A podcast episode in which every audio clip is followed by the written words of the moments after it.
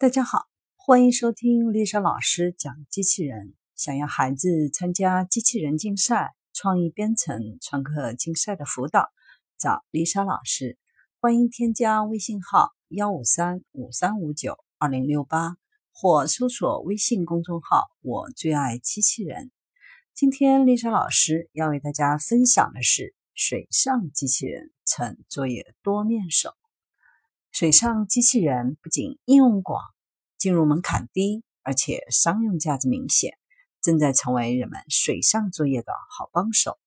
在金庸的小说中，经常会出现一些人行水上的武功绝学，以铁掌水上漂和凌波微步给人印象最深。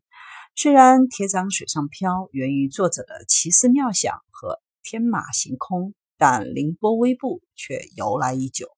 早在曹植的《洛神赋》中就被用来形容洛神水上行走的优雅姿态。那么，现实中水上行走的奇迹是否真的存在呢？近年来，随着机器人、人工智能、大数据等先进技术的发展，各种水上机器人的出现已经让水上行走成了现实。如今，人们用无人机和水下机器人相继探索了天空和海洋之后。包括无人船、仿生水虫等在内的水上机器人，越来越多的出现在我们的视野之中，并获得了广泛的应用。水上机器人目前还没有明确的定义，但顾名思义，主要是一些行于水上、应用于水面或水下的机器人。根据市场上已有的产品应用情况来看，主要是。水上清洁、水上救援和水质监测等多个领域。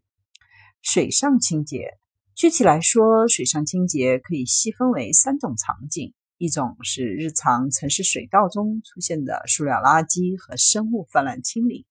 一种是水产养殖中的残留物清理；还有一种是海洋海面的固体垃圾、浮油和有毒液体的清理。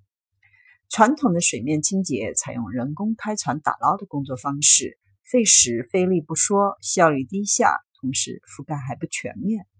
水上机器人的应用只需遥控或者自主就能完成清洁，就像一台在水上行走的自动清洁车，十分便捷和高效。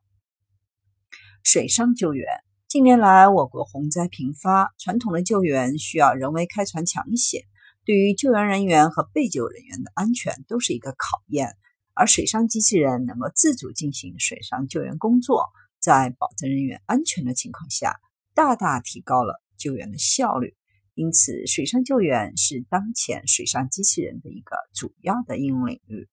水质监测，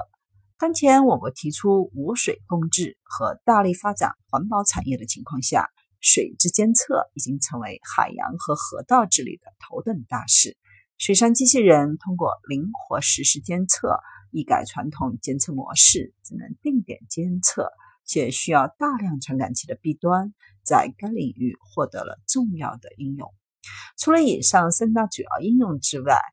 水上机器人还被用于军事打击、水上勘探巡逻、影视拍摄、气象监测。科研赛事等众多领域，甚至还可以为垂钓爱好者、游泳爱好者、水面摄影爱好者等人群带来新的休闲娱乐方式，发展空间可谓十分的广阔。一说到水上机器人，可能有很多人会拿来和水下机器人比较，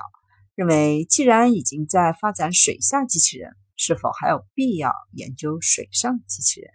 其实，水上机器人胜在行业门槛比水下机器人低，在技术和材料上要求没有那么高，但应用领域和效果一点也不比水下机器人差。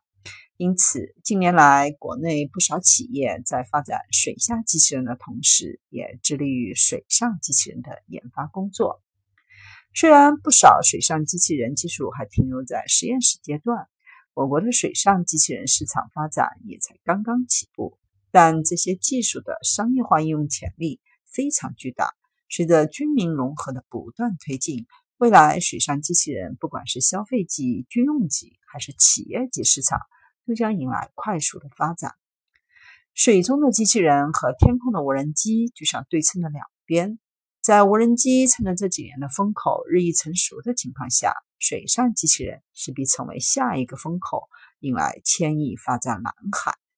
回归现实，看我国水上机器人作业形成的产品还比较少，技术上还存在诸多不足，市场发展也还处在起步阶段。要想开拓这一前景广阔的市场，一方面需要坚持产学研的融合发展。另一方面，需要把握未来的发展趋势，将技术和产品进一步提升。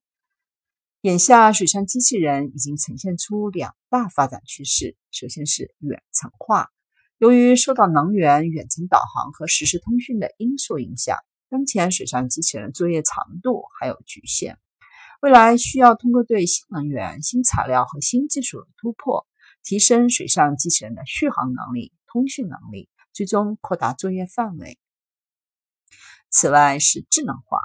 当前水上机器人普遍采用远程遥控的操纵方式，在自主性和智能性上稍显不足，同样也导致其作业范围受限。未来通过智能化的打造，一方面需要提高自主作业能力，摆脱人为操控，扩大作业范围；另一方面需要增加功能的多样性。让水上机器人成为水面上的全能帮手。